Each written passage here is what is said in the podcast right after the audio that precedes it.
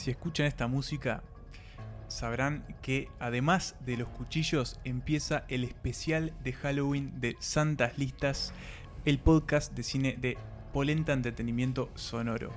Eh, esta reunión, que es anual, en, la que discutimos sobre varias facetas del terror, el horror, el miedo, eh, no sería lo mismo y no se haría si no estuviesen a mi lado Pablo Tarico y Nicolás Tavares.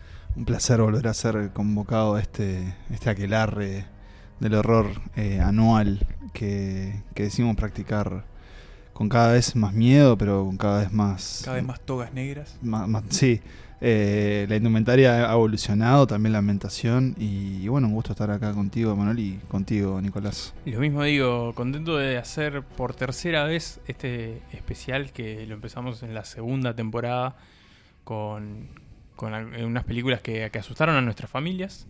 El año pasado nos metimos con los monstruos y este año nos vamos a meter con la gente que se enfrenta a los monstruos. Exactamente, porque si vieron el título del episodio, eh, vamos a hacer foco en el. Podemos decirle el prototipo, es una especie de prototipo eh, de Más arque- arquetipo. Arquetipo, sí. eh, titulado Mm. Final Girls, las, Las chicas, chicas finales. finales. eh, bueno, como dijimos, este, este arquetipo de, de estas películas que nace de alguna manera en esta, en esta suerte de subgénero del horror denominado slasher que amaneció quizás para algunos en los 60 con, con psicosis, eh, luego floreció en los 70 y como estalló hasta atomizarse en mil pedazos en los 80. Mm. Eh, este subgénero que deriva un poco del slash, del, del giallo italiano, que también se mete mucho en lo que era el exploitation, que para quien no lo sepan lo que es, brevemente es cuando se agarra un subgénero o un género de cine y se lo hace hasta quemarlo, básicamente, porque da mucho Sí, dinero. hasta ex- exagerar al máximo sus, este, sus cualidades eh, más notorias o Claro, repetitivas. sus características. Claro. Este, y bueno, para quienes todavía no se den cuenta de qué género estamos hablando, básicamente es ese en el que un asesino o un psicópata eh, persigue a un grupo de eh, adolescentes, en general adolescentes ávidos de sexo, eh, hasta matarlos a todos. Lisa y llanamente es eso. Sí, de ahí, de ahí está la palabra slash, ¿no? Sería como el, como el corte que se genera eh, usualmente en, en estos este, antagonistas que cargan con armas filosas. eh, Armas blancas. armas blancas. Tenemos una selección muy, muy variopinta. eh, son seis películas que les vamos a mencionar a través de las épocas, pero antes, antes de revelarlas, vamos a, contar un poco de dónde viene eh, este el término Final Girl, que yo diría que dentro de la historia del cine es bastante reciente y bastante maleable. De hecho, van a ver en la selección que les trajimos eh, en qué momento se encuentran hoy los cambios que han sucedido. Pero mm, vamos, vamos capaz que al origen de, de- de este arquetipo y para eso le- los dejo con el siempre confiable Nicolás Tavares. El hombre Bueno. de los datos. Muy bien. Eh, bueno, el arquetipo en realidad viene de, de las películas, pero la que le puso el nombre y la que más o menos definió qué era una Final Girl fue una académica estadounidense que se llama Carol Clover, que, que publicó un ensayo en el que, bueno, que, que va- más o menos identifica ciertos roles de género en las películas slasher, y ahí es donde acuña, eh, en la década de los 90, donde acuñó el término Final Girl. Ella lo que plantea, bueno, es que, que el slasher como género de- del terror, ella dice que el terror y la pornografía son como los únicos géneros cinematográficos, por decirlo de alguna forma, que apelan pura y exclusivamente al- a las sensaciones corporales, ¿no? A Y generar dan- algo en el cuerpo. Y que dan, o al menos daban en, en el siglo pasado, mucha guita. Exactamente. Ambos. Este, y dentro del terror está el slasher, que es como este género habitualmente como muy despreciado, ¿no? Como puesto allá abajo, que se hace con pocos recursos, ¿no? Como una cosa bastante poco bien vista por la academia y que en ese contexto es de donde surge este, este arquetipo. Ya lo que plantea es que las películas de slasher son todas la misma película, básicamente, o Claro. la misma historia, Sí. pero contada de forma diferente, ¿no? Se- donde lo bueno de la película es cómo se usan esos recursos. Mm. Y ella, y ahora vos, vos vas a, a- a- a compartir su definición, pero ella lo que ve justamente son esos patrones de comportamiento, tanto narrativos como de personalidad en estos personajes, que decide que, que- le de- determinan un molde de, un tipo de personaje en el cine de terror que eh, se va a repetir, se va a explotar y después vamos a ver se va a popularizar. Claro, y a ir variando. Ella lo que dice, bueno, acá tenemos mujeres, ¿no? Que en las películas de slasher suelen tener las muertes más, más sangrientas, las más trágicas, ¿no? Las más violentas. Enfrentándose a hombres que usan cuchillos, armas blancas, ¿no? Eh, que representan un poco el, el falo, ¿no? Sí, Digamos sí, como ella una extensión mucho con- fálica, claro. la asocia mucho con Freud, ¿no? Y el, y el tema del claro, psicoanálisis. además se le, chopito. y se le ejerce la violencia. Claro, sobre exactamente. ellas. Y ella lo que plantea, bueno, dentro de esos arquetipos y, y recursos narrativos que usan los slasher está el de la Final Girl, que ella la define como... La Final Girl de las películas slasher es en la, la forma de... En la, es desde el principio el protagonista principal. El, el- el espectador entrenado la distingue de sus, de sus amigos, que suelen estar eh, en estos grupos de amigos, a, a los minutos a- de los que empezó la película. Es la mujer eh, que fue scout, es la inteligente, es la traga, es la mecánica. Y al contrario de sus amigas, eh, no es activa sexualmente. Eh, la Final Girl es también eh, la que le presta atención eh, a las cosas que, van pasando al punto de la paranoia. Para ella, los pequeños signos de peligro que a los amigos ignoran, ella los- les presta atención y es la que los va, los va considerando para descubrir qué está pasando. Es la más despierta, esa esa a la que en general en las películas no necesitamos gritarlo. Cuidado, Está no ahí porque Mm, se da cuenta de que no hay que entrar Sí. ahí y les avisa a los demás que Es, no hay que entrar es ahí. más per- perspicaz. Exactamente. Y bueno, y Clover termina diciendo que por encima de todo es inteligente y tiene muchos recursos en situaciones eh, extremas, ¿no? Plantea como, bueno, ante la desesperación es la que sabe qué hacer.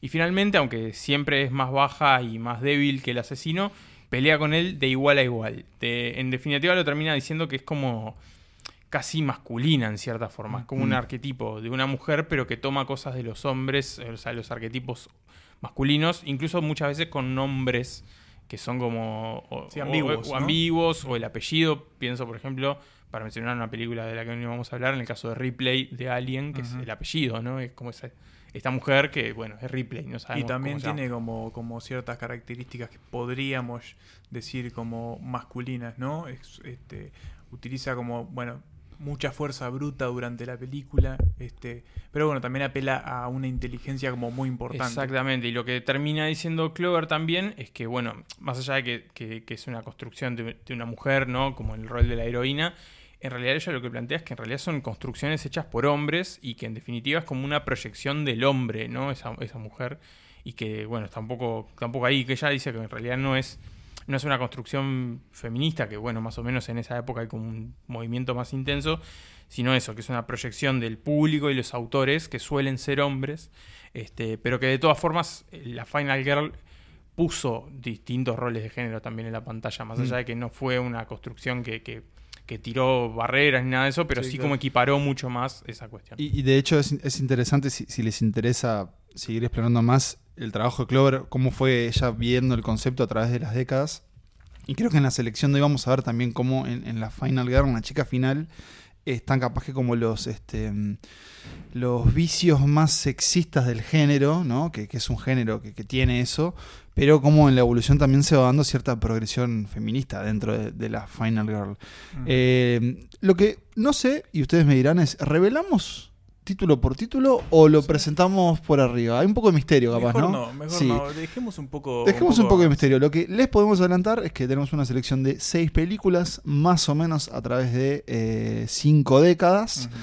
Eh, Sí, podemos decir que va desde el inicio, bastante Sí. del inicio, sí, hasta, hasta, bien entrados nuestros días. hasta bien entrado ayer. Es una selección eh, principalmente estadounidense. Nos, nos concentramos en esta producción de- dentro de la industria de las que más ha producido horror. Hay una pequeña excepción.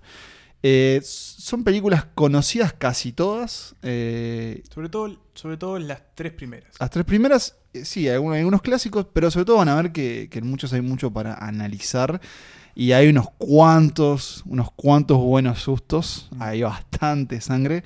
Así que tenemos que hacer el aviso de parental, ¿no? Si, Retira a los niños. claro, del retira a los niños de este podcast porque las cosas se van a poner sangrientas, se van a poner gráficas, porque bueno, esto es el especial de terror de Halloween de Santas Listas y si están preparados, Yo le estoy dando la, la- la mano a mis compañeros, nervioso, porque estamos justamente a punto de entrarnos en este podcast en este exacto momento like to live deliciously? Y estamos adentro de una... Empezamos adentro viajando, viajamos por la ruta, empezamos viajando por la ruta. Qué en lindo. una- Sí, es, es lindo. Es de día. El- es de día, está lindo afuera, hace calor, Sí. hace calorcito. Lindo para estar con un grupo de amigos. Sí, hay, hay algunos amigos que están un poco transpirados de más, pero, Hace pero calor. bueno, lo- se puede abrir la ventana, entonces los olores se evacúan fácilmente. Eh, y encontramos a alguien. Perdón, está- ¿qué- ¿en qué año estamos? Estamos Estoy un poco en el perdido en esta año camioneta. 1973. Mm. La película en realidad es 1974, pero claro, esta es eh, la filmación de, de esta historia en la que estamos participando es, pre- es del año anterior, ¿no? Claro, hay que postproducir. ¿no? sí, sí, sí. Eso suele ser así la magia. Este, y bueno, estamos en estas rutas eh, del estado de Texas, o, o Texas, como más le guste, eh, y encontramos a, a un hippie en el camino, una especie de hippie, o eso al menos vemos desde el parabrisas, parece ser un hippie, ¿no? Levantalo, sí. Venimos de una década hermosa de paz y amor. Paz y Levantalo. amor, ¿Por qué libertad no? sexual, este, libertad de las mentes, así que ¿Qué va a pasar? Eso mismo. ¿qué- ¿Qué puede salir mal? vamos a levantarlo. Eh, y bueno, básicamente todo se va a- al traste eh, y entramos en una, yo creo, eh, para ya dejar esta especie de recreación de la historia, en una de las películas más perturbadoras, eh, intensas y, e insoportables que se Sí. deben haber hecho en la historia Sí, del sí. cine. Que nuestros ojos pueden atestiguar. Sí, porque estamos hablando de la masacre de Texas, de Texas eh, Chainsaw Massacre. ¿Cómo la traducción de- olvidó? Es el, el- el- la motosierra. la motosierra, El ¿no? arma con la que, en principio, al parecer, esta única figura titulada Leatherface, cara de cuero, eh, va a perseguir hasta el cansancio a cada uno de estos adolescentes que estaban yendo en esta van. Así es, un grupo de amigos sin. No, no recuerdo sus Hay algunos hermanos, algunos son, Son como una pareja de hermanos, Sí. una pareja de pareja y un, muchacho. Un muchacho discapacitado, eh, silla de ruedas. eh, Su hermana. y las intenciones, su hermana, las intenciones de, de pasar un buen rato, ¿no? Hasta que, justamente como lo dijo Manuel, todo se va a la puta. Eh. ¿Por qué? ¿Por qué, señores? Porque el mal está ahí afuera. Porque Sí. el horror está ahí donde menos lo espera, incluso eh, dentro de un acto de, generos- de generosidad como es levantar a un, a un pobre caminante en el camino. No tan pobre, porque justamente es miembro de esta familia Y no tan hippie. y no tan hippie, esta, esta familia espantosa que habita en, en un hogar donde, bueno, eh, se suceden actos atroces. Sí, muy truculentos. Eh, resumamos, o sea, ya, lo, ya pasamos la premisa, pero la historia de, de la masacre de Texas es la historia de supervivencia de este grupo de jóvenes ante eh, el encuentro, ¿no? El claro, hallazgo. ante el encuentro. se medio que- Claro, que- de lo que primero parece ser un, un- un villano único y lo que después se transforma justamente en esta familia criminal. Eh, pero hoy, más allá de, de, de- de- analizar la película, de sus horrores y demás, dejémoslo en claro, esto es un clásico, es considerado un clásico dentro del género de slasher y dentro del género de película de terror. Nombramos al director. No, el señor Top Hooper, Hopper, no sé cómo Hooper. se ha encargado, director, productor, guionista. Eso, Exactamente. Es una de las grandes obras autorales, pero eh, hoy veníamos con una consigna, justamente que era eh, ir de la mano de estas Final Girls. Y acá tenemos, se dice a una de las primeras. Sí, este es una de las primeras, o al menos es, es- ya cuando como esto, como el, el arquetipo del que nos hablaba Nico estaba como de alguna manera semi establecido. Sí, empezando a establecerse. previas, Esta claro. es una de las que se considera que estableció ese concepto de la Final Girl y otros, ¿no? También del cine slasher, que bueno, que acá empezaba como a, a dar sus primeros pasos, ¿no? Con Letterface y, y demás. Este, acá lo que tenemos en realidad es una Final Girl que es Sally, que no, no habíamos dicho su nombre, Sí.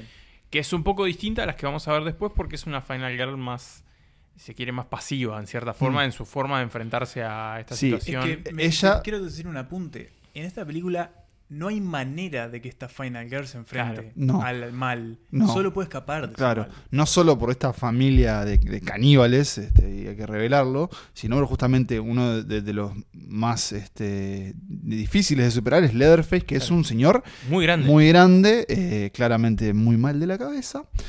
Y claro, Sally queda ante esta situación en donde, bueno, va a ver cómo eh, sus, este, su grupo de, amigos y familiares es atacado. Y ella, de hecho, Masacrado, masacrado, diría. sí, y ella es capturada. Eh, no, no, tal vez no revelemos exactamente cómo se desenvuelven las cosas, pero justamente el, el- el concepto de Final Girl también alude a la, a la supervivencia de, de ese arquetipo. Y en el caso de Sally, es una supervivencia casi que... eh, Desesperante, ¿no? Eh, claro. es como una cosa Es como Eso, sí, y- instintiva. Sí, y como, y como muy este, visceral, porque es tanto que, que- que las acciones que ella toma o realiza son casi como que de un animal acorralado. Yo creo que esta película, eh, ya ustedes no saben qué películas van a venir en el futuro, pero nosotros que sí lo sabemos porque las vimos y vamos a hablar de ellas. Creo que esta película es la más como física de todas, ¿no? Sí. Eh, uno ve, esta, ve la masacre de Texas y siente primero ese calor insoportable del desierto ahí de la frontera entre Estados Unidos y México, esa dualidad casi como eh, que flota en el aire entre lo- el campo y la ciudad, lo- Sí. los misterios de la ruralidad. Es una película incómoda de ver. Es muy incómodo, o sea, estar la ahí, pasás muy mal decir, no, que termine esto. Para mí la pasás muy bien. Para mí también hay, hay cierta, estos mediados de los 70 hay como cierta decadencia de esa época pacífica y, y del hipismo. Bueno, un poco está en la película también porque esta familia eran trabajadores de, de frigoríficos, Claro. de de carne, que se quedan sin trabajo. Por eso, o sea, se viene el Estados Unidos de Reagan en unos cuantos años, pero es como que, cierta esa, esa decadencia que, que se, se palpita ahí. Y sin embargo, y creo que ustedes van a coincidir, o me adelanto de eso, hay una belleza en esta película. Es que vos hoy dijiste, hablabas de, de no revelar eh, como la resolución de, de este conflicto que tiene la película. Podemos no, podemos no decir cómo se llega ahí, pero sí podemos describir, porque aparte es una de las escenas eh, Por de, eso, de horror más conocidas de la historia. hayan visto la escena pero final de la pero no todo lo que le antecede, no, no, digamos. Pero podés, podés describirla. básicamente es, eh, lo digo, es Sally escapando finalmente del Earthface, subiéndose a una camioneta, a la caja de una camioneta, y el Earthface bailando con la motosierra mientras cae el atardecer. Y es una imagen Preciosa. truculenta y bellísima al sí, mismo sí, tiempo. Eh, es muy impresionante cómo filma además Tobe Hooper esta, esta película, porque eso no pierde intensidad en ningún momento. Una vez que entramos en los dominios de esta familia, eh, Uy, en ese hogar, ese hogar espantoso. nos vinculamos con esta película de manera visceral, uno la vive de manera visceral a esta película y yo creo que, que ahí está en gran parte el impacto que tuvo, las reacciones que tuvo en su momento, hubo mucha gente que, que bueno, de alguna manera no pudo como, como llevar la película en el cine este, y también el legado que dejó, ¿no? Es muy impresionante, tuvo muchas secuelas, muchas remakes, este, pero bueno, por algo fue. Así que desde acá, desde Santas Listas y su especial de terror, eh, felicitamos a Sally por sobrevivir a la masacre de Texas y, bueno, por convertirse en una de las primeras Final Girls. Vamos a escuchar, eh, no quiero decir lamentablemente, pero vamos a escuchar un extracto de esta película. eh, veremos que la selección no sea muy morbosa, pero bueno, es un clásico. Nosotros, Emma ya la había visto hace un tiempo, Nico y yo la vimos este año, relativamente hace poco, y la verdad que es un película. Vamos a él y volvemos enseguida con otro clásico. We were just having fun. You think this is a party? Please. You can make him stop. No, he can't. Shut your mouth. Can't be helped, young lady. Please. Shut up.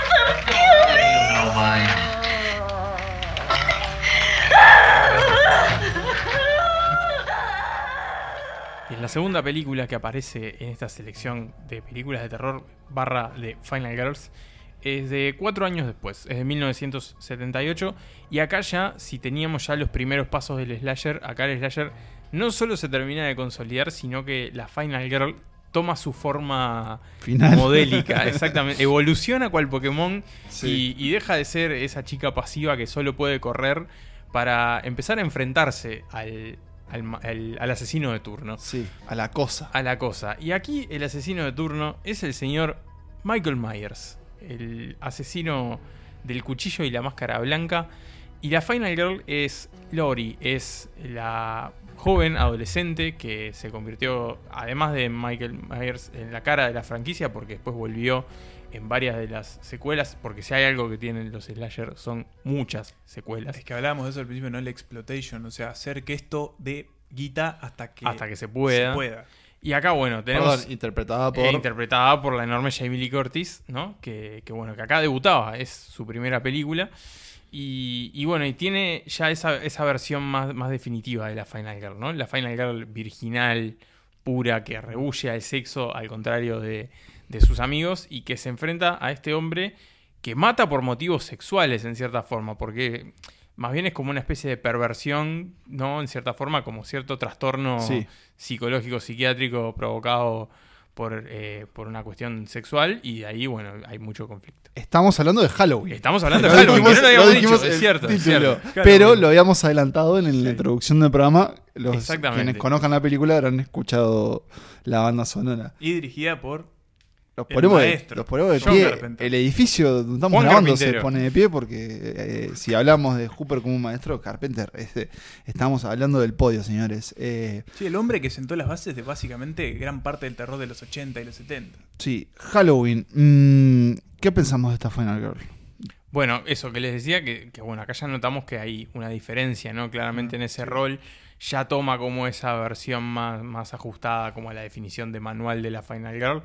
Eh, y también es un vínculo diferente con, con el asesino también, porque es un asesino que, que es imparable también, en cierta forma, como Mm. Leatherface o como otros que vamos a ver, pero al que se puede enfrentar, ¿no? Al que uno se le puede parar adelante y decir, Sí. vamos a darnos. Yo decía la, la cosa, y, y- y capaz que ustedes capaz que saben más, pero no se refería en un momento a, a Mike Myers como la cosa, no, la sombra.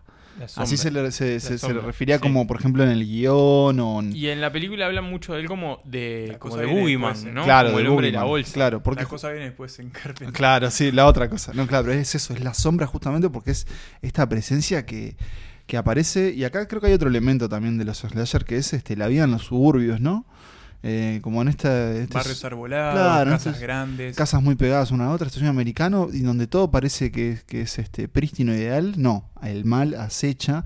Y en el caso de Mike Myers, se esconde hasta detrás de la ropa, Es que- este, o hasta detrás de una cerca. De un arbusto. es muy Sí, donde pueda. Eh, yo creo que gran parte del éxito de, de- de lo que fue o lo que se convirtió la figura de Mike Myers en, en- para el cine es cómo Carpenter la, la rodeó de esa cuestión casi misteriosa y como repentina, ¿no? De esto de que aparecía en cualquier lado un tipo enorme que pasaba los dos metros, se podía colar donde sea, Con, era un, con imparable. un como enterito de, de un mecánico. Y con una máscara que es súper simple y es aterradora.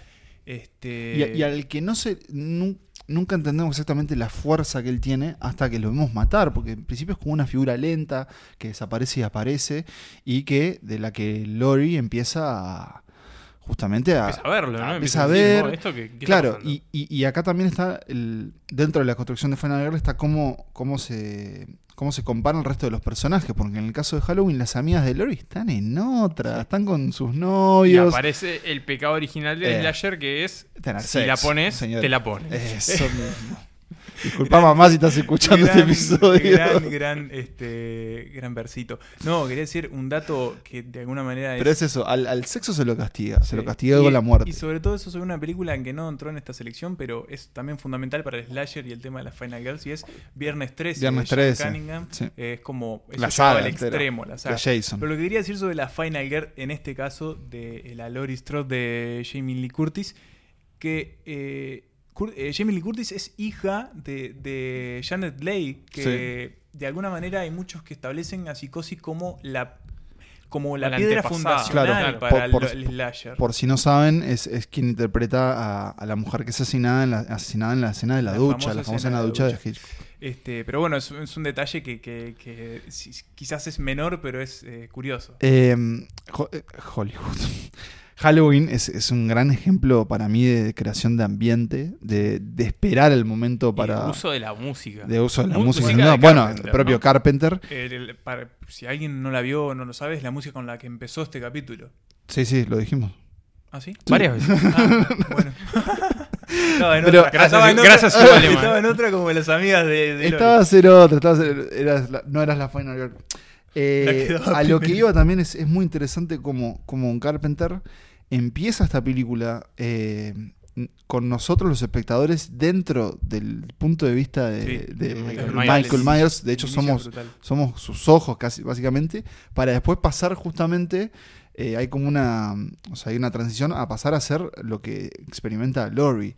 Eh, yo vi por ahí un análisis que refiere un poco a lo que explicaba Nico justamente sobre todo el tema de, de los valores sexuales que se le carga a- a- al cine de terror y en este caso, por ejemplo, el asesinato utilizando Objetos cortantes. objetos cortantes, claro, ci- cierto como objetos fálicos. Y no había notado, pero en Halloween, Lori casi siempre que ataca a... Lo hace con elementos puntiagudos. Claro, pero por ejemplo, una percha o un cuchillo, cosas como por ejemplo de cocina, Claro. Cosas no asociadas tal vez, bueno, a, a un rol anticuado de, de la mujer en el hogar. Sí, y en ese sentido hay una frase de Carpenter sobre Halloween y sobre el duelo, digamos, entre Lori y Michael Myers, que un poco se asocia con esto también de la sexualidad, los roles, ¿no? Y el papel de las de las Final Girls, que es eh, que dice, bueno, si, si lo das vuelta la, la mujer con la con el- que es como la más moral y seria y pura con respecto a la sexualidad, es la que todo el tiempo está apuñalando a este tipo con un cuchillo muy grande. es la es la que tiene la mayor frustración sexual, es la que lo termina matando en cierta forma. No solo no porque es una- no porque ella sea una virgen, sino porque toda esa energía reprimida empieza a salir. Tiene todas estas herramientas fálicas que las usa simbólicamente para darle al tipo. Ella y el asesino tienen una conexión, que es la represión sexual. Y un elemento más que, que también lo, lo anotó Nico en en el principio de este segmento, y es que en el caso del personaje de Lori, vamos a ver cómo ella evoluciona eh, justamente a través del trauma sufrido por la experiencia en la primer, en el Halloween, e incluso llegar hasta ahora, hace muy poco, en esta especie de secuela, remake, que niega otras secuelas, que, Sí. es, que es la Halloween del 2018. Que es ¿sí, la única, creo que tiene el beneplácito de Carpenter, de todo lo que siguió después Sí. de Halloween. Eh, en donde ella ya tiene, por ejemplo, hijas y ya es un- una guerrera, básicamente, que está esperando para eh, volver a, a enfrentarse de hecho, hacia yo no, no, no vi esta última, pero recuerdo que en el, tra- verla. el, el tráiler eh, estaba ella con tremenda recortada y se veniste Mike. Sucedió algo parecido con Terminator, como, Sí, como sí, toda esa, exploración. Pero bueno, eh, Lori y Halloween están en, este, en esta selección y ahora nos movemos apenas unos años más, pero nos vamos para la década del 80 y sobre todo nos mantenemos despiertos, porque no nos podemos dormir.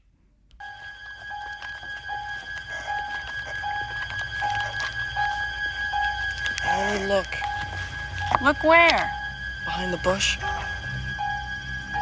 I don't see anything. The guy who drove by so fast that one you yelled at. Oh, subtle, isn't he?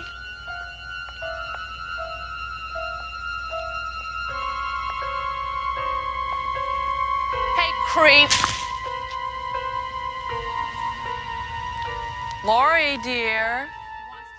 Si ustedes, como a mí, le perturban las voces de niñas cantando a coro, eh, sean bienvenidos porque donde estamos ahora es en la, justamente en la década del 80, más específicamente 1984.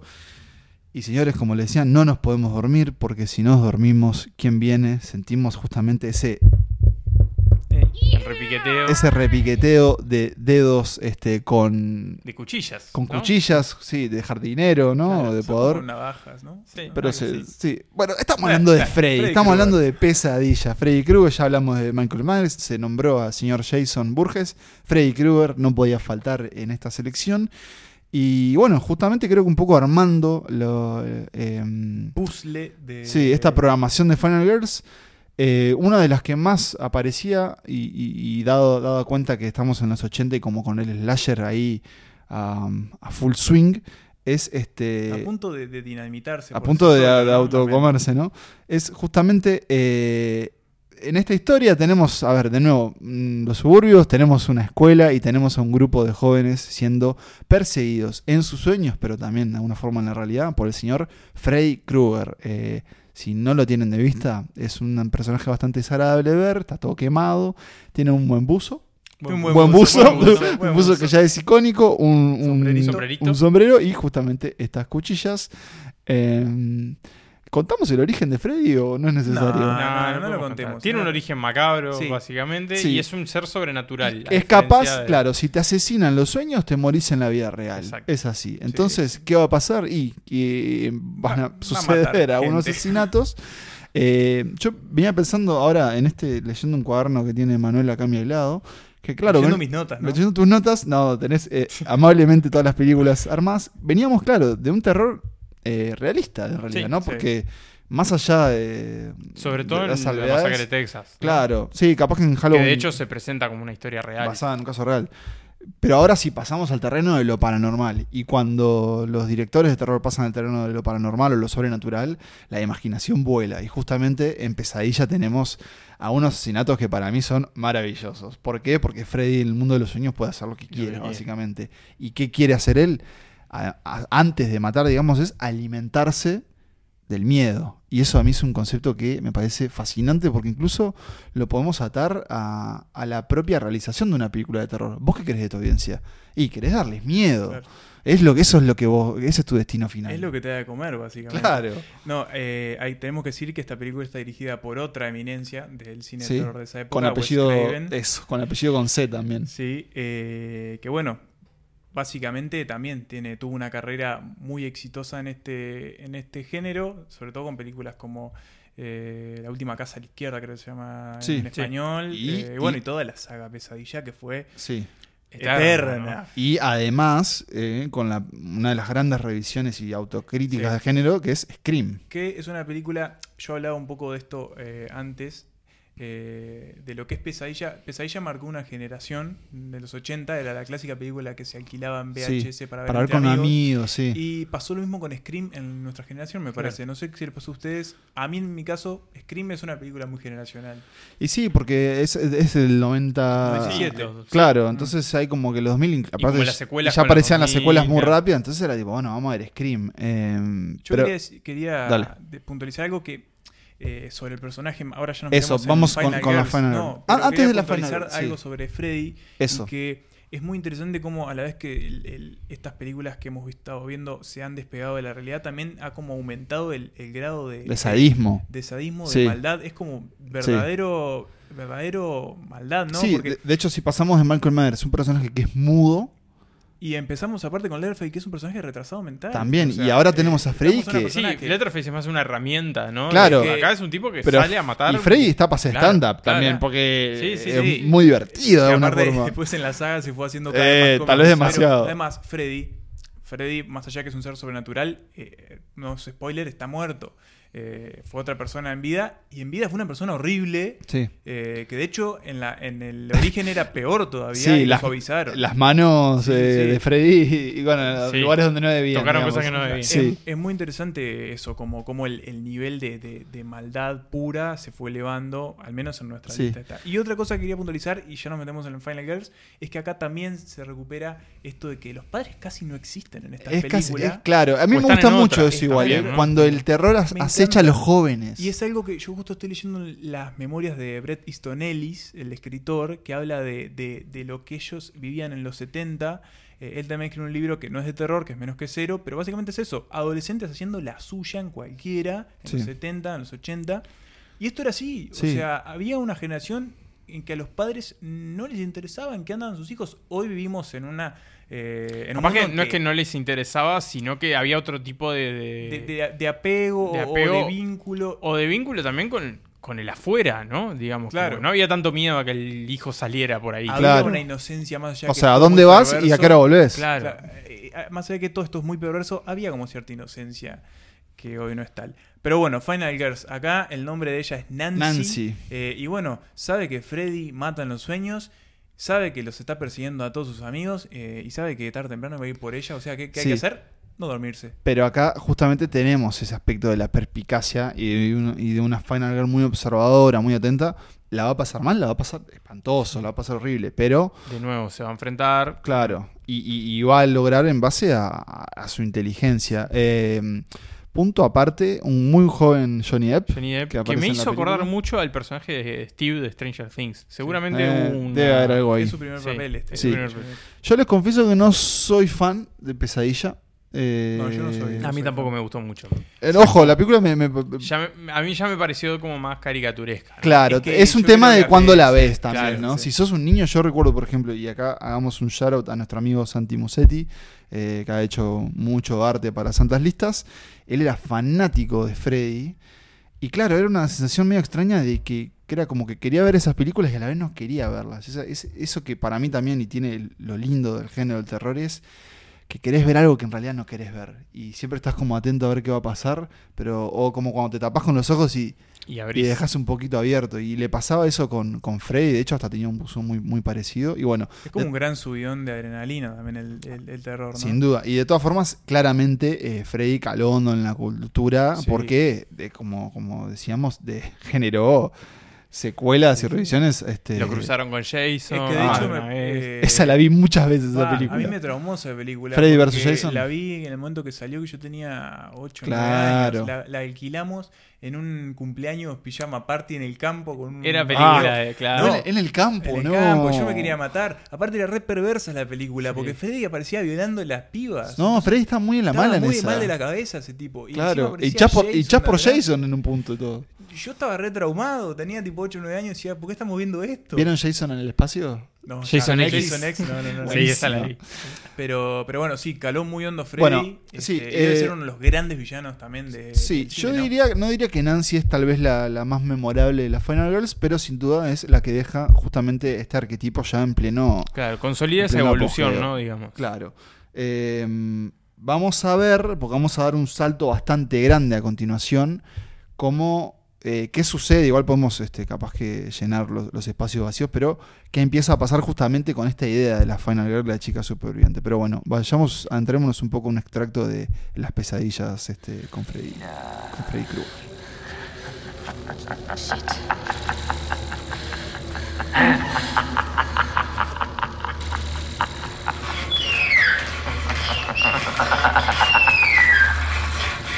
Please, God. This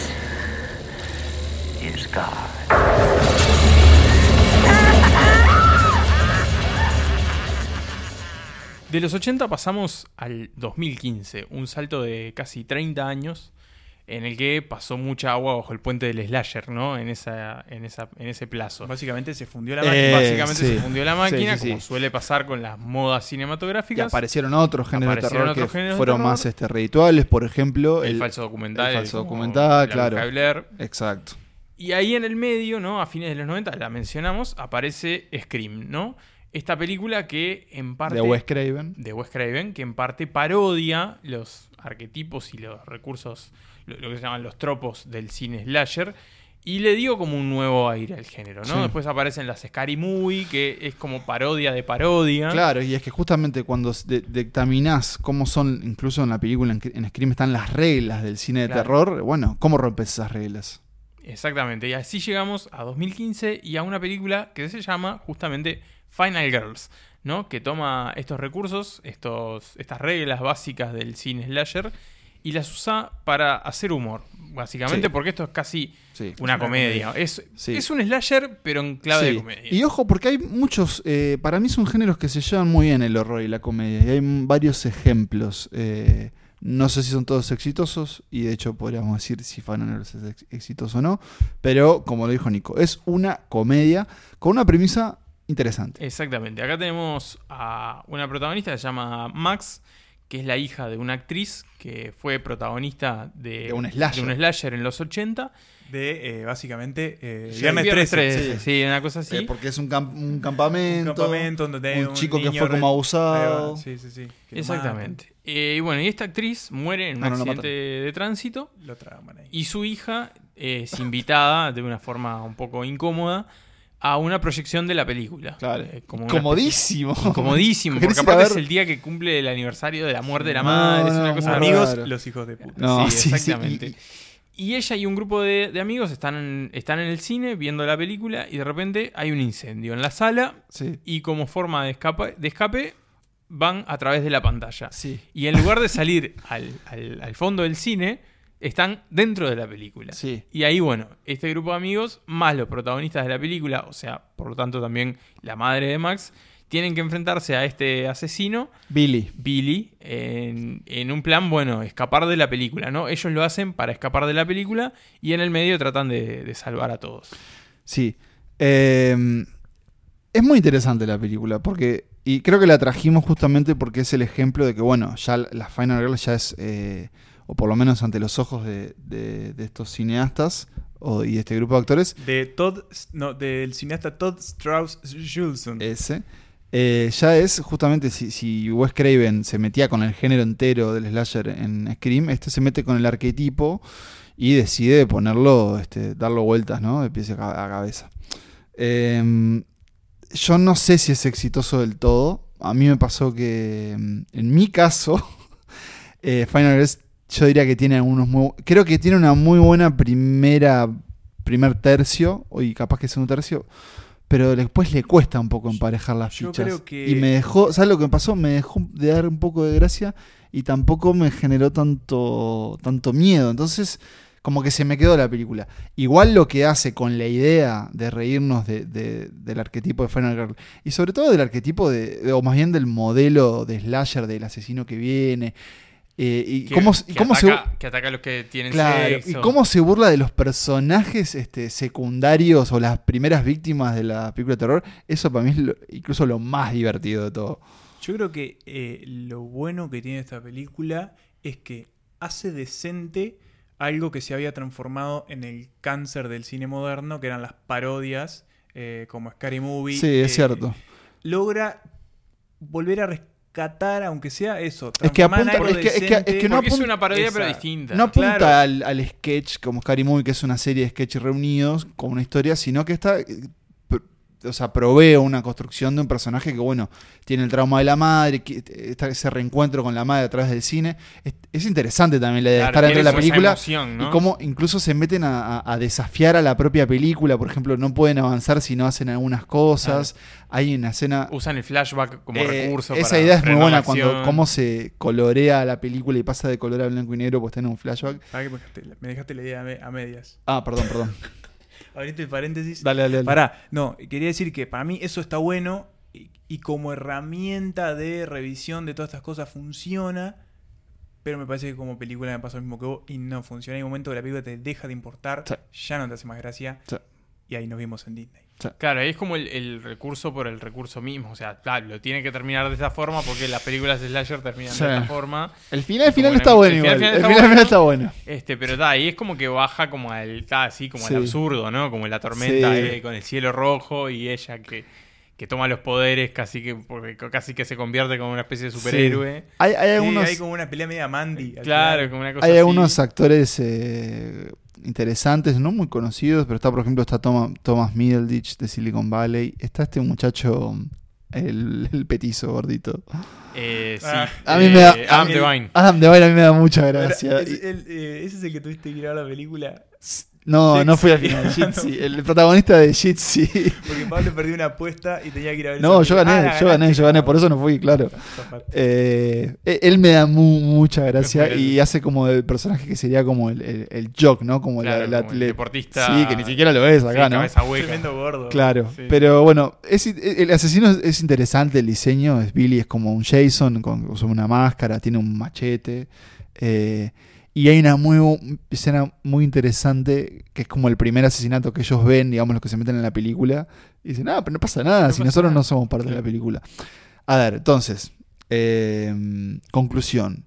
Final Girls, si les interesa meterse como en el concepto, Si ya entenderlo las más, slasher y quieren ver como el Claro, llevado al humor, véanla. véanla. Si- Es una película que la van a pasar bien. Sí, sí. Si deciden como buscar algo más de terror, terror, sigan con las otras, eh, eh, las otras selecciones de, de la lista. Eh, pero claro, de todas formas nos deja entonces a que el arquetipo ya está, ya está explotado, no explotado, pero ya, claro, ya, ya se le reconoce qué hacer con él. Entonces llega el momento de, bueno, que si la Final Girl ya este, está establecida, ¿qué podemos hacer con ella? ¿Qué defectos tiene? ¿Cómo podemos, sobre todo, capaz que acomodarla? O alterar eh, la fórmula. Claro, alterar la fórmula y, y hacerla tal vez más, más actual, más contemporánea a- al rol, eh, sobre todo de la mujer en, la, en el cine de terror en la actualidad.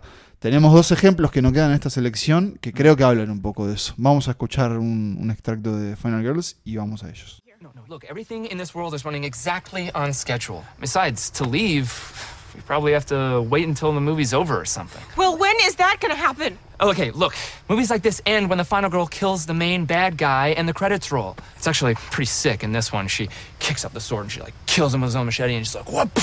And Billy's like, "Nah," and it goes right through his hand, like, ta, ta, ta. Head splits open. punches it. Brain goes out. Ah, Duncan! Nos vamos de Estados Unidos, nos vamos del terror eh, norteamericano, nos quedamos de alguna forma un poquito con él, con algunos personajes, pero nos vamos eh, a una producción francesa. Estamos hablando de una película de 2017 titulada Revenge, Venganza, que fue, no sé si recuerdan, fue recomendada, por un oyente cuando sí. hicimos nuestro episodio de Santa Lista Responde, que nos preguntó qué nos parecía Revenge. Tengo entendido que estuvo en Netflix en algún Está momento. está, la ¿Está en. Netflix? Está en Netflix. Ah, yo la vi por otras vías. Hubiese, Bueno. hubiese sabido, hubiese sido más fácil. No, y, y oyentes, esa gran oyente de Córdoba que siempre nos comenta, le mandamos un gran saludo. Eso. Saludo. Nos preguntó atenta, qué les parecía Revenge. En ese entonces no lo habíamos visto y acá estamos justamente con esta historia de venganza. eh, que está bueno, creo que la hayamos traído a colación porque habla de eh, un tipo de historias de- del cine de Lasher, o más bien del cine de terror, que es las historias de violación. Rape Y- and revenge. Claro, rape and revenge, de violación y venganza. Eh, que hay bastantes, hay muchas películas eh, con estas justamente protagonistas femeninas que son violadas y después ellas toman venganza por el acto atroz eh, al que fueron sometidas. En el caso de Revenge es la historia de, mm, de una gurisa, eh, la actriz es Nicole Matilda Lutz. bien, que es una... Esto es interesante porque en la película tal vez no vamos a conocer tanto a los personajes eh, por, sus, por sus formas de, de comportarse, sino más bien por las acciones que toman. Es una película que creo que apela más a eso, es a quién sos por lo que haces. Eh, y en este caso es una, es una chica como muy superficial, es estadounidense ya Es en la película, ¿no? Que es la pareja de, de un señor... eh, Sí, más que la la pareja, amante. es la amante. la amante, perdón, cierto, eh, de un señor acaudalado que Francés. francés, Richard. Richard, gracias Nicolás, que en un fin de semana ahí en el desierto, eh, él, digamos, aparecen dos amigos de él eh, porque van a ir a cazar. Y bueno, lo dijimos antes, ¿no? Esto es una película de Rape and Revenge. Las cosas eh, toman un giro para lo más oscuro porque justamente esta protagonista es violada eh, y dada por muerta, básicamente. Casi en realidad, a un punto podríamos decir que casi que es asesinada hasta que no. ¿Por qué? Porque justamente ella sobrevive a todas estas cosas para tomar venganza. Revenge es bien directo, ¿no? Revenge sí. es la venganza de Es ella ella contra estos tres hombres. contra estos tres hombres. Es una película dentro de todo bastante... eh, la palabra no es simple, pero... Lineal, Sencilla. ¿no? Claro, Como- sencilla, sí. porque son... son es Es como una especie de cacería doble, Eso. ¿no? Porque ellos la quieren casar a tres ella. y contra ella uno, a claro. Y, Es que no hay mucho misterio en esto del Rape and Revenge. No, no. Es eso, Claro, pero ¿por qué la tenemos? Porque en realidad es como, como en la Final Girl que en realidad da vuelta la tortilla, porque es ella quien va a acechar a, a los villanos. Y que es la única, en realidad. No hay otra gente. Claro, no, él- no hay otras víctimas. No, hay- digamos. no es Final, es- esa es la única girl, pero sí, claro, es final. Em, Pero cumple un poco con los preceptos, ¿no? Totalmente, y, y como decíamos, los da vuelta, porque ella se ve... A mí lo, que más me interesó realmente es que ella se ve justamente, o no, no obligada, pero cambia totalmente el personaje porque es alguien que está en la nube, que es como... Es medio boludota, digamos, ¿no? no te interesa mucho como personaje, hasta que lamentablemente ocurre lo que ocurre, y ahí ella básicamente que hace una transformación a convertirse en una máquina de matar, ¿no? Sí, Incluso... una cosa de supervivencia. Claro, ¿no? vos ves el afiche de la película, y decís, este es el personaje, y cuando empieza, como que te cuesta entender cómo va a pasar de una cosa a otra. Eh, me interesa igual que me, que me digan qué les pareció ver Revenge. Tengo entendido que Emma no. f- Mm, Bueno, se- me quedo como a mitad de tabla. Ta. Eh, me gustó que eh, su transformación, más allá de que sí, es radical, ella es muy superficial. eh, básicamente. Es casi una hoja en está- blanco. Está con, con- con este tipo por nada, por un fin de semana. Este hombre es como muy acaudalado, no sé, no, no conocen mucho su pasado de ella tampoco. eh, da como se, se sugiere como ella es un es como una especie de, de, de escort no Sí. se sugiere como eso en la película como de compañía Sí. ahí, sí. eh, pero, pero me gusta que, que su personaje, si bien se quiebra, no lo hace eh, de manera inverosímil. Ella a la hora de matar, eh, mata y se quiere salvar, pero aún así falla. Hay momentos en los que Claro, duda. sí, la y no es, eh, no es que, mal. claro, no se convierte en una máquina de No- matar no en perfecta. Terminator, Claro. Es como que uno de nosotros agarremos un arma. Claro, sigue siendo esta mujer empujada hacia una situación horrible, radical, eh, que bueno, tiene que tomar cartas en el asunto para no, para no quedarla. Y, y bueno, pero lo hace de manera verosímil. No. Me hacía un poco de ruido eh, como el, tra- el tratamiento visual de esta película. Eh, A mí es de es lo que más me llamó la atención porque es muy estilizada poco. esta película. Una cosa Me media Mad Max. Fury Road. Sí, medio es- ese como naranja mucha azul. Claro, es una película colorida en el sentido de justamente, claro, los colores están exagerados, es el desierto más desierto que hay, el Mm. cielo más cielo. Me gustó que fuese muy gore, eso sí. Es Sí. muy Eso me gustó sangrienta. mucho. Cada herida la, vamos hasta el hueso literal De en hecho, algunos la casos. casi muerte de ella es. Sí. Bueno, y ahí de hecho hay un punto a discutir porque, mm, La parte de las hormigas, el foco en las hormigas. eh, ah, bueno, y cuando toma... Peyote. Ahí es para mí cuando la película hace como, hace como un quiebre, pero me Sí. parece que está bien, está bien manejado. Ella en un momento termina con una especie de... Si, si la quieren ver en fresquitos, pueden adelantar unos minutos. Bien. Ella eh, en un momento termina con una especie de marca eh, de fuego de que es un ave fénix, ¿no? Que es por la cerveza, eh, por diferentes vericuetos. Y por ahí leí una teoría de que en realidad, claro, lo que sucede de la película cuando ella básicamente cae de un barranco y es atravesada por una rama, es que en realidad ella muere ahí. Claro. Y todo lo que sucede después de la película es una especie de fantasía de venganza. Y fue tipo, bueno, es interesante esa lectura, no, no lo había tenido en cuenta porque es cierto que lo que le pasa a ella, que es, claro, es imposible que sobreviva. No, a ver, sí, claro. Una persona que no fuere parte de una película muere. ¿Entendés? Entonces, eh, con ese juego, que igual esto yo lo, lo- lo leí posterior, pero con ese juego me parece que hay como. Hay una búsqueda interesante en, en- en justamente esa conversión de, bueno, de, de esta mm, hipervíctima a. eh, no sé, la- Sí, entre comillas, a- sí, a, a- hiperheroína de alguna forma. Y creo que estuvo bueno que hayamos explorado también este sub-subgénero, porque es interesante, ha dado como películas muy brutales como I Spit on Your Grave. Claro, pero es que- justamente claro. eso, sometes al personaje femenino a, a lo peor que le puede pasar, pero después como que lo, Lo- es como una especie de redención. lo revertís, pero ¿de qué manera? Convirtiéndola en, en una asesina, asesina. Es, Sí. Eh, por eso a mí el terror siempre es tan fascinante de discutir, porque hay mucho más de lo que parece a primera vista. Dialoga con, con muchas, muchas discusiones y, y por eso siempre está bueno tenerlo presente. Así que yo Pero creo que Revenge entra también como esta camada como de Bad Batch, creo que es otra película basi- medio similar, como de caníbales y demás. Quiero decir, como esta especie de terror como hiper estilizado, hiper sangriento. Y muy directo, eh, y entre todo que generó bastante ruido, tengo entendido. ¿Sí? Y me parece que que esté en Netflix no es casualidad, digo. ¿Mencionamos el nombre de la directora? Sí. No la mencionamos, Ah. pero la podemos decir es... Porque es la única directora de esta lista y está. está eh, se llama Coralie Farjat. Si Bien. mis apuntes no. Que hasta ahora no ha hecho una, una nueva película. Y ¿no? es, Es- interesante. Esta es su primera película. Eh, mm, no estoy del todo seguro. Hizo porque- dos cortos. No. Eh, sí, tiene Algo como un pasado en extravisual, pero eh, Revenge es como su Bien. carta de presentación. Así que escuchemos un pedazo de ella y vayamos con la última película de esta selección de terror de Santas Listas. I'm very good, thank you. Listen, we, we plan to pick up at 2.30 p.m. Yeah, and I would like to make it earlier. Yeah, as soon as possible. Perfect. Okay, thanks. He'll be there in 30 minutes. Okay?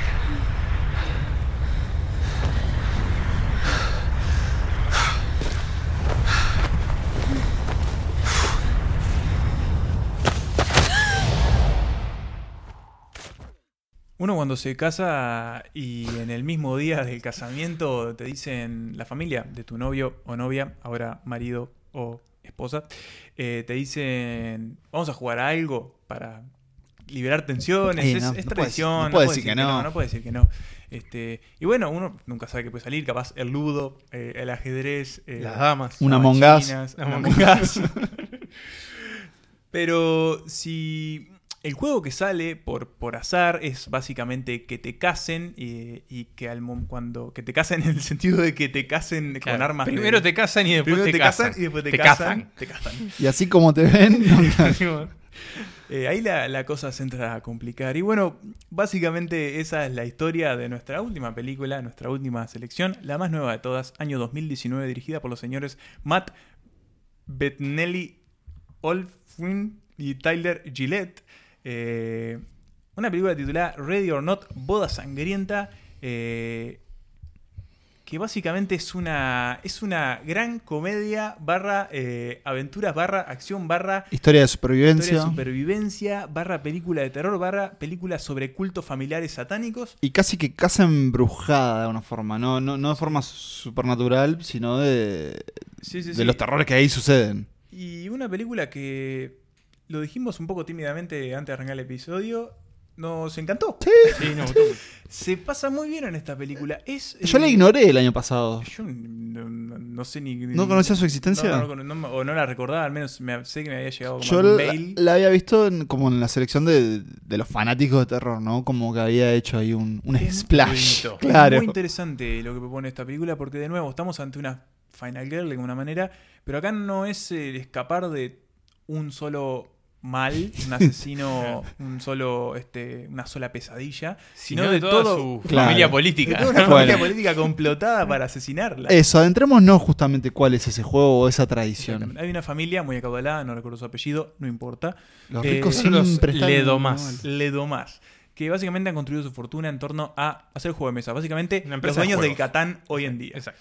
Eh, obviamente, el, el- el hijo más, más joven de esta familia, un poco corrido Apartado. de Sí. las costumbres de, de- de su progenie, eh, se casa con una, con una chica, que es la protagonista de la Sí, película. interpretada por Samara Weaving, que la pueden encontrar en Sex Education, si mal no tengo entendido. Sí, creo que sí. A ver, No- o estamos no diciendo vi Sex. Education. Yo creo que sí. Digamos que sí. Me- Yo me la juego. Ahora sí. ya nos llegará la data El- para el chequearlo. Bueno, pues no, ¿verdad? Se desmiente en vivo. Eh, bueno, no importa. Pero, eh, Bueno, casi. Fue, fue un- fue una buena jugada. Fue un- No me Bien salió. probado, bien Gracias. probado, hay que probarlo. Sí, había que tirar la fruta. Eh, Como no miramos series, no tenemos idea. No, la cuestión es que ta, se casa con ella y eh, obviamente la boda es en la mega mansión de esta familia. Y como dijimos, termina la boda y el, el patriarca le dice, che, flaca, eh, mirá que nosotros cuando alguien se casa jugamos un juego de mesa. eh, pero para saberlo tenemos que activar esta cajita mágica que te va a decir qué juego es. Dale, sabelo. Y, y ta, se tomaron unas copas, activan la caja mágica y que sale la casa. La escondida. La realidad. escondida. And ¿Qué seek. tienen Sí. que hacer? Le dicen, bueno, mira, vos condete y nosotros tenemos que encontrarte. Lo que no le dice es que cuando la encuentren, La faja. la faja. Sí. Ready or not, here I come, ¿no? Es- aquí. Entonces, eh, bueno, ella tiene que empezar a esconderse hasta que se da cuenta de en lo que está metida. Perdón, Eh, no dijimos por qué la quieren matar, ¿no? Porque no es que la quieren matar porque Eso, pintó. porque la hay quieren una- matar para un ritual. Es un ritual porque hay una especie de benefactor antiguo de la familia que hizo que la familia tuviese este dinero. Básicamente hicieron un pacto con el diablo. Exacto, Hicieron cual. eso, un pacto- hicieron un pacto con el Eh, diablo. la- las tradiciones familiares hay que respetarlas. Hay que digo, uno puede prejuzgarlas o no, pero en este caso es como- yo sé- les daba para ese lado. Es como le dicen las otras, eh, las cuñadas y la suegra. Mirá, yo cuando me casé me tocó El- el este, ajedrez El ajedrez, y bueno, ¿qué va a hacer? A vos te tocó esto, ta. cada uno le sale lo que le sale. A mí me, me gustó muchísimo esta película, me entretuvo Sí. permanentemente eh, y la pasé muy bien Sí, viéndola. porque ¿eh? tiene una cosa muy disparatada también, ¿no? De- como una cosa muy absurda, momentos como de humor súper incómodo, El pero final que es está buenísimo. buenísimo. El final es muy Y la bueno. toma final eh, es, es casi como es- esas imágenes que después se empiezan a repetir en las redes sociales. A mí me gusta mucho cómo está resuelta la acción también. Sí. eh, y la- o más bien la violencia, ¿no? Porque claro, son todos estos personajes eh, contra ella. Que son y- muy graciosos todos, además. Sí, es una eh, familia Porque es una graciosa. familia, claro. Sí. Claro, es muy graciosa y es muy este, Y como- horrible a la vez. Claro, pero como en toda familia surgen discusiones por la- eh, las más pequeñas de las nimiedades. y los ¿no? defectos de cada uno también, ¿no? Eh, yo com- cometí el error de confundirla con la chica de, mm, de Sex Education, porque Ah. claro, Samara Weaving es muy similar a Margot Robbie, o sea, parecida, y además también es australiana. Pero bueno, es, es, uno como una, es como una actriz en, en pleno ascenso, diría yo.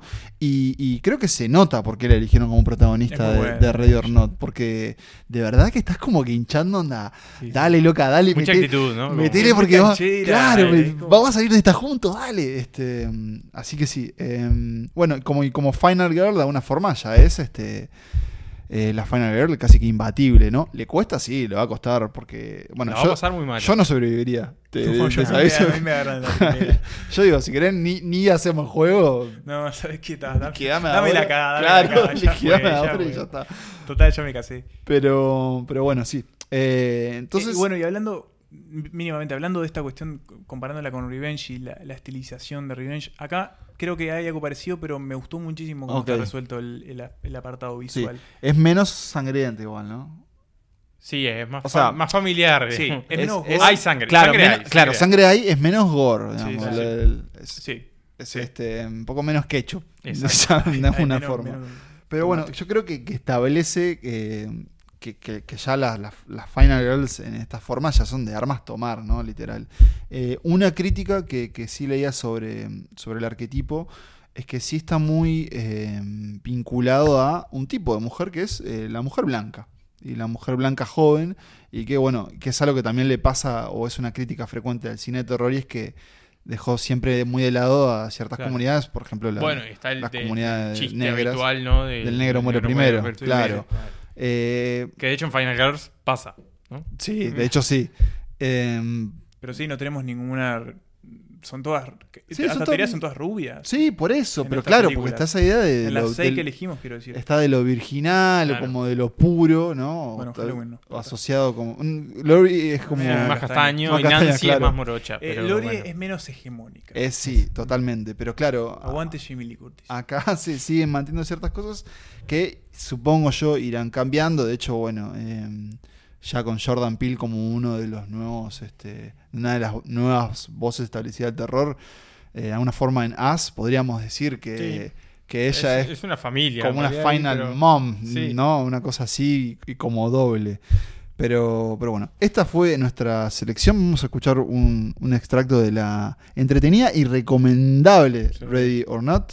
Ideal eh, para un domingo. Ideal también para ver con tus amigos en una, Sí. en una, una pijamada. Onda, eh, tenés dos películas, elegís una bien, bien, bien de terror. Elegí, capaz que. elegí la masacre de Texas y elegí Río Norte. Y algo para- Con la masacre de Texas y, Eso, algo para claro. bajar. Así que te escuchemos entonces y ya volvemos con la despedida. Whenever the Ludomases are presented with a new addition to the family, we place a blank playing card into the box.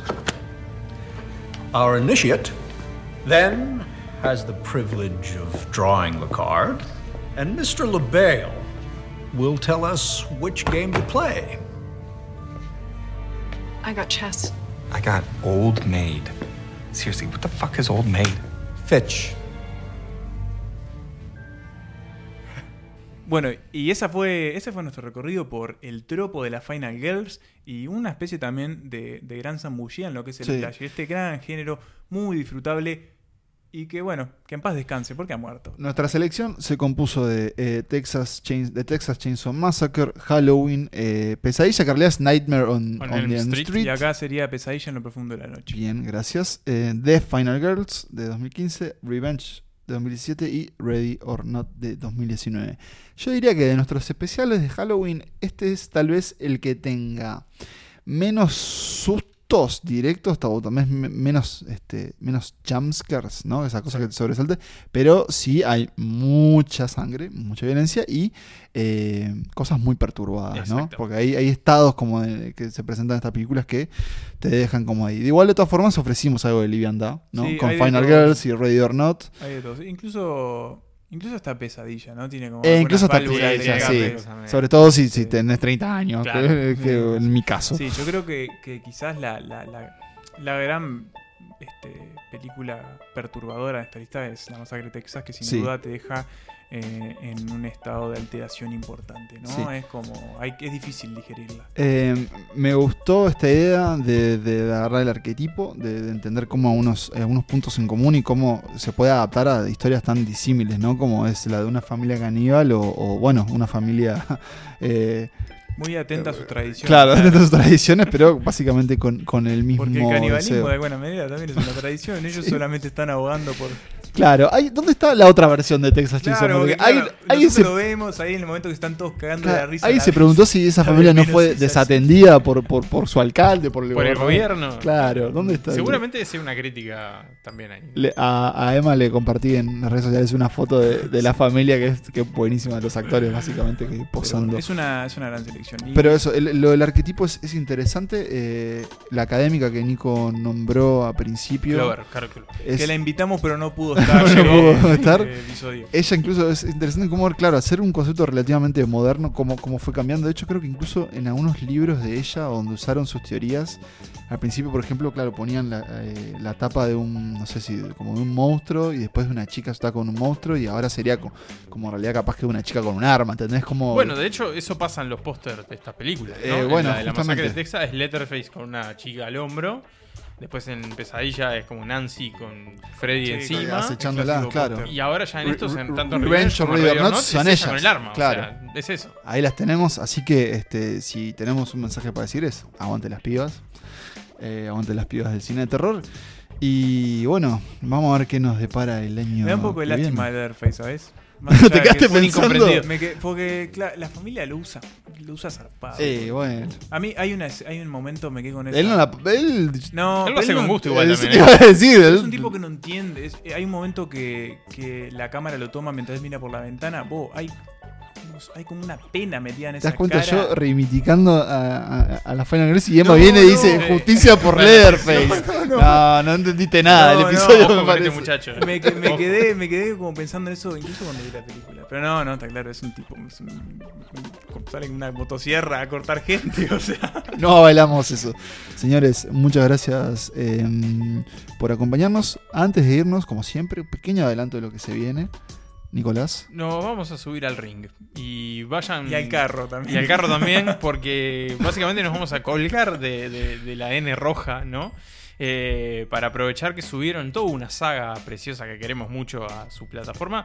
Y bueno, y vamos a aprovechar y vamos a hincarle el diente a ella. Y si pagan, si, pa- si, si pagan una suma que ya determinaremos, les estaremos enviando a su drive un ensayo de Santas Listas antes de que Santas Listas sea Santas Listas. sobre la saga Oh. Rocky. Sí. No, mentira. Algún día en el, en el, Ay, el Criterion ay. Collection de este podcast saldrá todo eso. Aparecieron archivos, sí. eh, queremos que, que no son. eh, digamos, no nos puedan cancelar por ellos. Creo No, que, no, creo no que todos que no- adaptaron. Son muy ¿no? aburridos lo que pasa. Son muy, muy aburridos y muy eh, Son graciosos precarios, para, ¿no? Son graciosos para nosotros que tal, decíamos, pa, mira, Sí. Solo podemos decir que gracias a Dios que pasamos esa etapa para poder hacer este producto Sí. más depurado y cuidado. Tal vez un día cuando se nos acabe las ideas, que por ahora no creo que es el caso, pero hagamos una especie de reacción a episodios anteriores, ¿no? En donde escuchamos un poco, lo comentamos y volvemos, bueno. volvemos a escuchar. Vamos a ser casi como el Slasher y la Final Girl, o sea, nos vamos a, a reciclar a nosotros mismos. Justamente. eh, mi nombre es Pablo Estarico, me acompañó Emanuel Bremerman Sí, no.